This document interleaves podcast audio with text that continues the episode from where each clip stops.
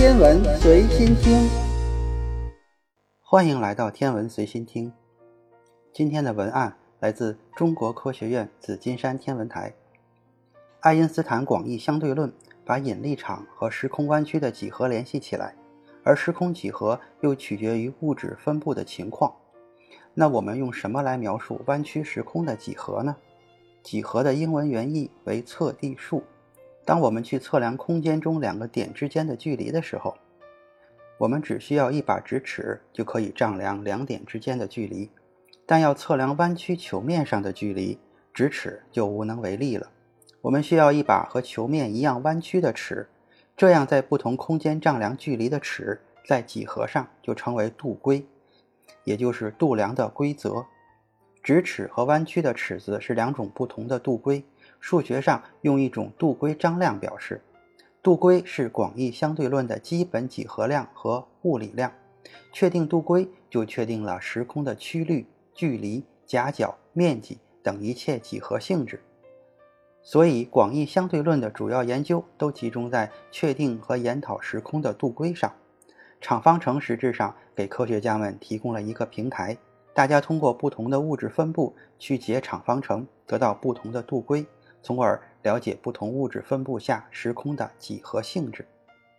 比如，最早解出来的爱因斯坦场方程精确解史瓦西度规，描述了一个静态球对称的物质分布在其外部造成的时空弯曲。此外，还有一些度规分别描述了均匀转动的球体、静态核电球和匀速转动核电球外部的引力场分布。这四种度规也分别对应着四种黑洞。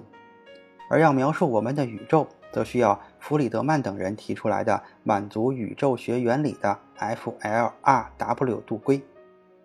俄罗斯的数学家弗里德曼在1917年开始利用爱因斯坦的场方程建立自己的宇宙模型。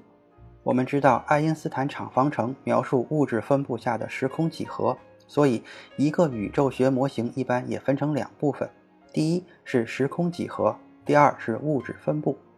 要解这个复杂的张量方程，现在常常借助于计算机。为了简化方程，弗里德曼对宇宙的几何做了如下假设：宇宙在大尺度上是均匀而且各项同性的，也就是说，宇宙中没有一个地点是特殊的，所有地点都是平权的，权是权力的权。这个假设今天被称为宇宙学原理。现代大规模星系巡天显示，在数百个百万秒差距的大尺度上。宇宙确实是可以看作整体均匀、各项同性的。在宇宙学原理假设之后，弗里德曼立即发现可以得到很简单的时空几何的度规形式。弗里德曼得到的度规形式后来又由 Robertson 和 Walker 各自独立导出，所以这个时空几何的度规今天又称为 F-L-R-W 度规，是四个人名字首字母的缩写。几乎所有的现代宇宙学理论都是基于。F-L-R-W 度规，至少在一级近似是这样的。与爱因斯坦开始就设定一个静态宇宙的假设，然后通过添加宇宙学常数来使他的理论符合预期的做法不同。弗里德曼直接从不含宇宙学常数的爱因斯坦方程出发，看看采用不同的密度参数的值可能产生的宇宙模型。弗里德曼的模型只取决于三个参数：哈勃常数。物质密度参数和宇宙学常数。弗里德曼1922年的文章中，他将宇宙学常数设为零，这样就没有力量来抵消引力，宇宙模型就会变成动态演化的。弗里德曼指出，宇宙的演化命运可能有三种，到底哪一种取决于宇宙开始时膨胀有多快以及包含的物质有多少。第一种可能，如果宇宙的物质密度比较大。引力的拉拽最终会让宇宙的原始膨胀停止，最后坍缩直至崩溃。时间和空间则是有限的，宇宙曲率为正，像一个球面。如果有一个小虫停留在表面，会发现平行线总会相交，三角形内角和大于一百八十度，我们称之为闭合的宇宙。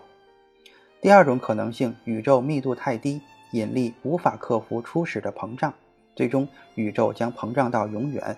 宇宙的命运是大冻结，这种情况的宇宙曲率是负的，像个马鞍的表面。如果有一个小虫停留在表面，会发现平行线不相交，三角形内角和小于一百八十度。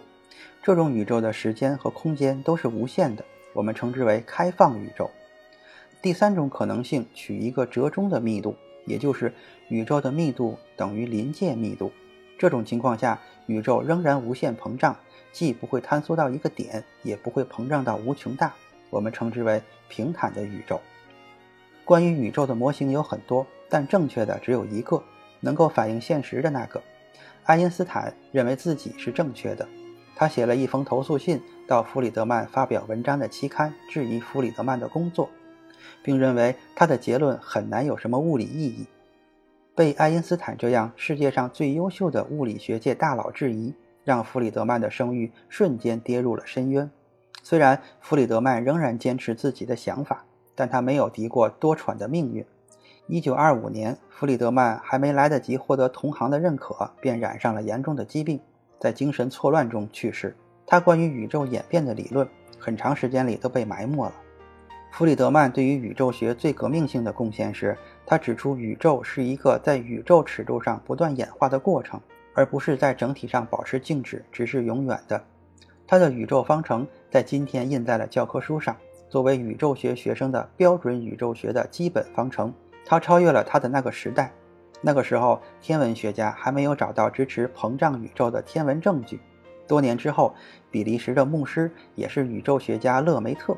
得到了和弗里德曼类似的结果，但同样遭到了爱因斯坦的反对。他对勒梅特说：“你的数学是正确的，但你的物理是可憎的。”爱因斯坦错过了两次接受膨胀大爆炸宇宙的机会。后来他自己也感叹道：“为了惩罚我对权威的蔑视，命运让我自己成了权威。”爱因斯坦固执地坚持静态宇宙的解，一直到哈勃那个伟大的定律被发现。我们很多人都有这样的体验：当我们在铁路旁玩耍的时候，火车呼啸而来，会发现火车的汽笛声比平时要尖锐；而当火车远去时，汽笛声又变得低沉。这是因为，当波源一边震动一边朝我们奔过来时，我们一秒钟内接收到的波的数量比波源不动的时候增加了。实际效果就是感受到波的频率变高了，而波源远去的时候正好相反。我们会觉得声音频率变低了，这种效应就被称为多普勒效应。光线同样也会因为光源的运动而产生多普勒效应。因为红光波长比蓝光长，我们把长波端称为红端，短波端称为蓝端。当光源朝我们移动时，我们看到光谱频率变高，波长变短，这就叫做蓝移。光源远离我们时，频率变低，波长变长，称为红移。波源朝向或远离观测者的速度越快，红移、蓝移数值也就越大。因此，交通警察和天文学家都喜欢利用多普勒效应来测量速度。一九二八年，哈勃在荷兰和德希特会面，德希特特别关注当时星系观测到的大红移现象，为此他自己解爱因斯坦方程，建立了一个没有物质、只有宇宙学常数的空宇宙模型——德希特宇宙模型。因为物质密度很小，德希特觉得可以忽略这个宇宙在宇宙学常数推动下以指数增长。在德希特看来，宇宙就好像一个气球，星系像是贴在气球表面上。随着宇宙空间网格膨胀，网格点上的星系或人会逐渐远离，越远的移动速度越快。它们发出的光到达我们时，红移也越大。我们看到其他星系远离我们。并不是我们在宇宙中有特殊的位置，而是每个人都会看到别人在远离。德希特希望哈勃能够在观测中找到上述效应。如果星系距离越远，由于退行速度更快，所以红移会更大。这里要注意区分，此处的红移是由于星系和地球之间的空间膨胀引起的，而不是星系自己在迅速飞离地球。膨胀是空间背景，而不是背景上的格点。这种空间膨胀产生的速度，我们称之为退行速度；而星系等相对网格运动产生的速度，我们称之为本动速度。退行速度、本动速度产生的红移效应，在成因上是有本质区别的。因为空间膨胀造成的红移，我们称之为宇宙学红移。随后，哈勃利用威尔逊山的2.5米胡克望远镜观测了24个星系，得到了他一生中最伟大的发现。如同预计的那样，星系越远，离地球退行速度越快，随着距离成正比。这个关系称之为哈勃定律。退行速度除以距离是一个常数，这个常数被称为哈勃常数。描绘宇宙膨胀的速度是宇宙学中最重要的常数。我们可以利用哈勃关系从观测到的红移去估计星系的距离，但这就要求先用红移无关的方法，先精确测出一批星系的距离，定出哈勃常数。历史上，哈勃常数不断修正。一开始，哈勃测出来的哈勃常数等于五百千米每秒每百万秒差距。一九三六年，哈勃考虑了星际消光。把这个数值改成了五百二十六。现在哈勃常数的测定多样化和系统化。最近综合普朗克卫星、重子声波震荡和超新星数据得到的哈勃常数为六十七点七四正负零点四六千米每秒每百万秒差距。一九三一年，爱因斯坦到威尔逊山拜访哈勃，他终于承认了宇宙确实在膨胀，并把宇宙学常数称之为自己最大的错误。哈勃不知不觉发现了宇宙膨胀理论的第一个证据，从此大爆炸模型再也不仅仅是一个理论。哈勃定律的第一个含义是我们已知星系的退行速度可以求它的距离，或者反过来，已知距离可以求出退行速度。而第二个含义是我们可以利用哈勃定理估计宇宙的年龄。假如宇宙中所有的物质开始聚集在一起。哈勃得到的哈勃常数是五百千米每秒每百万秒差距的话，也就是说，在一百万秒差距的星系退行速度是五百千米每秒。假如宇宙的膨胀速度不变，我们根据哈勃定律，退行速度等于哈勃常数乘以距离，进而推导出时间等于距离除以退行速度，等于哈勃常数的倒数。这个时间代表的宇宙年龄称为哈勃年龄。我们可以算出星系用了多长时间从聚集在一起到离开一百万秒差距的距离。我们用哈勃最初的常数得到了时间等于十九亿年。这个结果比当时测到的地球年龄、恒星年龄小得多，让宇宙学家们头疼不已。用今天观测到的哈勃常数来估计，今天测到的哈勃常数大约是七十千米每秒。我们在十九亿年上再乘以五百除以七十。得到哈勃年龄是一百三十六亿年，这就很接近了。精确的宇宙年龄需要利用弗里德曼的宇宙演化模型，结合现在观测到的哈勃常数和宇宙密度参数来计算。最近得到的宇宙年龄估计是一百三十七点九九正负零点二一亿年，大约一百三十八亿年。哈勃定律中，哈勃距离、宇宙学世界这几个概念很容易混淆不清。我们现在来说一说，哈勃距离在哈勃定律中，退行速度等于哈勃常数乘以距离。如果距离足够大，使得该处的退行速度为光速，我们就称这个距离为哈勃距离或者哈勃半径。今天的哈勃距离可以用今天的哈勃常数得到，大约是一百四十四亿光年。按照目前的观测，宇宙在加速膨胀。在哈勃距离之外的星系，它们今天发出的光，我们永远也无法接收到了。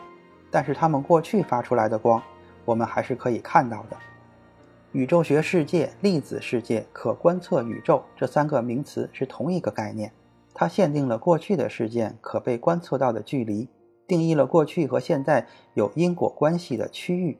具体定义是：有一束光从宇宙诞生的那一刻发出。在今天正好被我们观测到，这个时间范围内光走过的距离，我们用它做半径，以观测者为中心做一个球，这个球内部就是可观测宇宙，球面就是粒子世界。具体的计算和前面的宇宙年龄一样，需要利用弗里德曼模型，然后结合现在观测到的哈勃常数、宇宙学密度参数计算。根据最近观测的结果。我们现在的可观测宇宙半径大约为四百七十亿光年，而且随着宇宙的膨胀，可观测宇宙的范围还在不断的扩大，越来越多的星系不断进入我们宇宙的可见部分。也有人会质疑，既然宇宙中没有什么速度可以超过光速，而宇宙的年龄是一百三十八亿年，那么光最多也只能走过一百三十八亿年的距离。为何是四百七十亿年呢？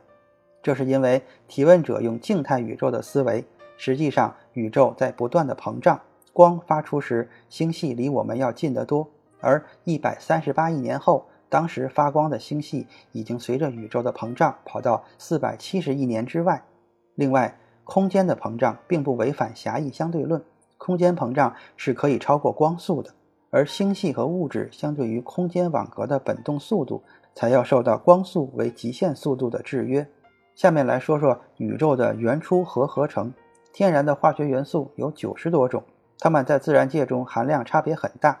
各种元素的质量百分比称为元素的丰度。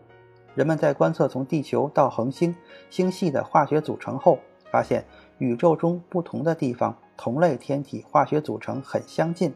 总的来说，宇宙中最丰富的元素是氢，占原子总数的百分之九十三和质量的百分之七十六。其次是氦，占原子总数的百分之七和质量的百分之二十三，仅氢和氦几乎就占了原子总数的百分之百和质量的百分之九十九。宇宙中各处物质元素组成上的统一性，说明宇宙中的元素有一个统一的起源和演化方式。二十世纪四十年代，加莫夫和他的学生阿尔法对于宇宙中元素的来源产生了兴趣。他认为，在宇宙诞生之初，温度非常高，就像一个各种基本粒子的大熔炉。随着宇宙膨胀，温度降低，中子、质子数量开始稳定，相互碰撞成氘，进一步合成为氦和氚，接下来形成稳定的氦四。加莫夫雄心勃勃地认为，氦四形成以后，会进一步通过中子俘获和电子衰变过程，产生出化学元素表上的所有元素。通过计算，加莫夫得到大爆炸产生的宇宙氦丰度为百分之二十五。这个理论值和观测结果符合得非常好，是大爆炸宇宙模型最重要的预言之一。而其他任何宇宙学模型都不能给出这样一个观测相符的氦丰度预言。但是在计算中，加莫夫发现了问题。他的理论对非常轻的元素很有效。但是自然界不存在原子量为五和八的稳定元素，这样就无法通过它们作为桥梁生成更重的元素。比如，我们实验中可以用中子轰击氦四得到氦五，但是氦五很快衰变回氦四，这意味着大爆炸只能生成从氢到氦的氢元素，然后就结束了。实际上，以氦为基础进一步生成的是锂七，它的丰度。也与目前观测结果相符，但是锂七丰度太低，无法产生进一步核聚变。当宇宙膨胀温度继续下降，粒子动能不足以克服原子核的库伦势垒，热核反应就停止了。所以加莫夫一开始认为大爆炸生成宇宙中所有元素的设想失败了。当时，另外一个伟大的科学家霍伊尔坚决反对通过核合成提供的大爆炸的证据。他提出了自己的稳恒态宇宙模型来抗衡大爆炸理论，并和同事在二十世纪的四十到五十年代开创了恒星核合成理论，展示了宇宙中的元素从氢一直到铁如何在恒星中合成出来。但是他们也同样遇到了和加莫夫他们同样的问题：氦五和铍八不稳定，从氦四生成下一步碳十二有一个可能性的。氦四加铍八等于碳十二的过程，但是铍八存在的时间不过十的负十五次方秒，而氦铍聚变需要很长的时间窗口，反应很难进行。后来霍伊尔认为，既然以碳组成的霍伊尔存在，那么这个反应必定存在。他猜测碳十二有一个激发态，比普通的碳十二能量要高很多。如果这样激发态的碳十二存在，以上反应可以迅速进行。霍伊尔找到了加州理工凯洛核实验室的福勒，让他帮忙实验，寻找高激发态的碳十二。福勒的小组用了十天，发现了碳十二的一种新的激发态，和霍伊尔说的完全一样。这样，霍伊尔就解决了核合成的问题。他证明了碳是在两亿摄氏度下，有两个氦四生成了铍八。然后由氦四和铍八生成了碳十二的反应合成。这个过程虽然很缓慢，但数十亿颗恒星经过十亿年的演化，足以产生大量的碳。霍伊尔不相信大爆炸理论。一九四九年，有一次，BBC 广播公司邀请加莫夫和霍伊尔就宇宙起源进行辩论。霍伊尔在广播期间不断地抨击加莫夫的理论。他说：“大爆炸这个想法在我看来并不满意。”从此，宇宙膨胀演变的理论有了一个新的名字——大爆炸。而讽刺的是，这个名字是来自他最大的反对者霍伊尔那里。实际上，虽然霍伊尔解决了核合成的问题，但他预言的氦只能在恒星中产生，这样含量远低于实际的观测，而且只能在恒星内核周围才能发现它。宇宙中的氦含量非常高，接近百分之二十五，而且分布均匀。氦丰度只有加莫夫的大爆炸理论能够正确的解释。今天我们知道，加莫夫和霍伊尔都有对的地方。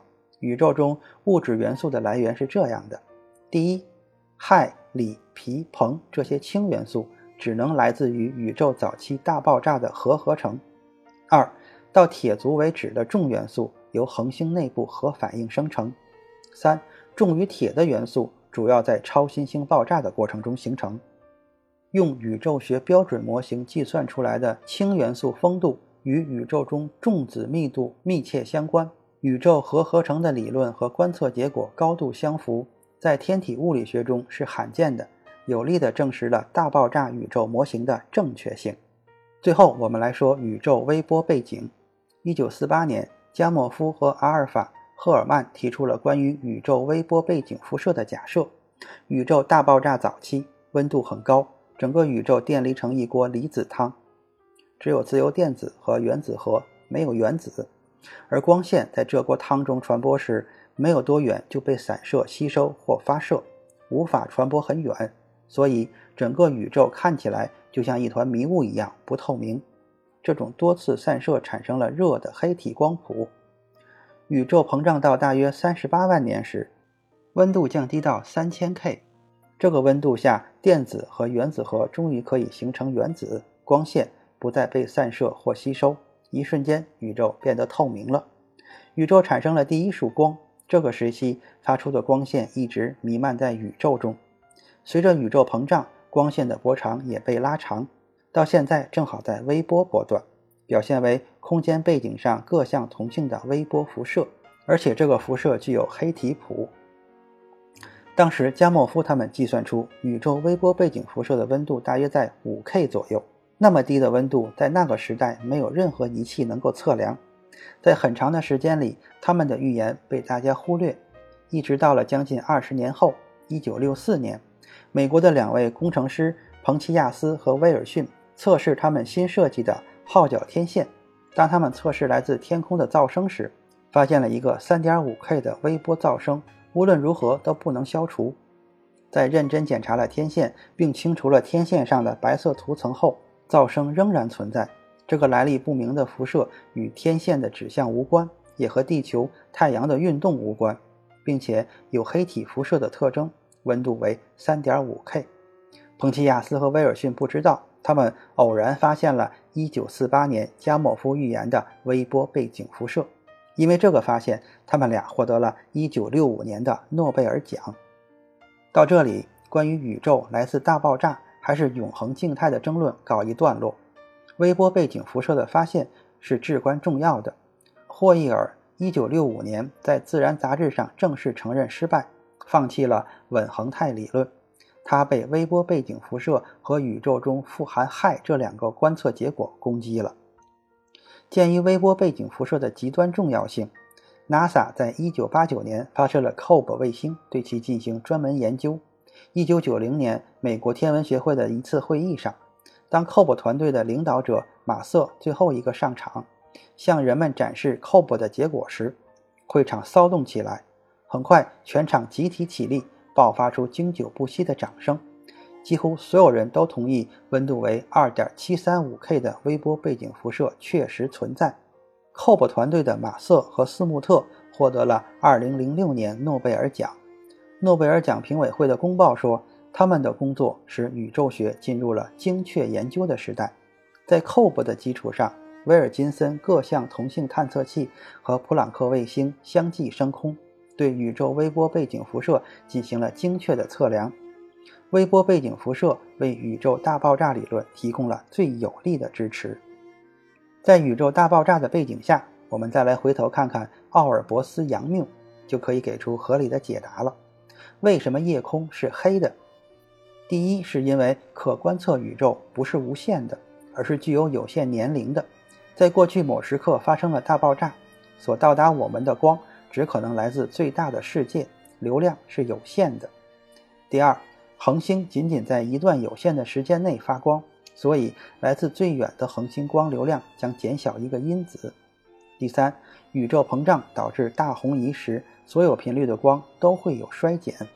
作为大爆炸的遗迹，2.7K 的宇宙微波背景辐射，不管白天还是黑夜，始终存在。在这个意义上，奥尔伯斯是对的。今天的天文随心听就是这些，咱们下次再见。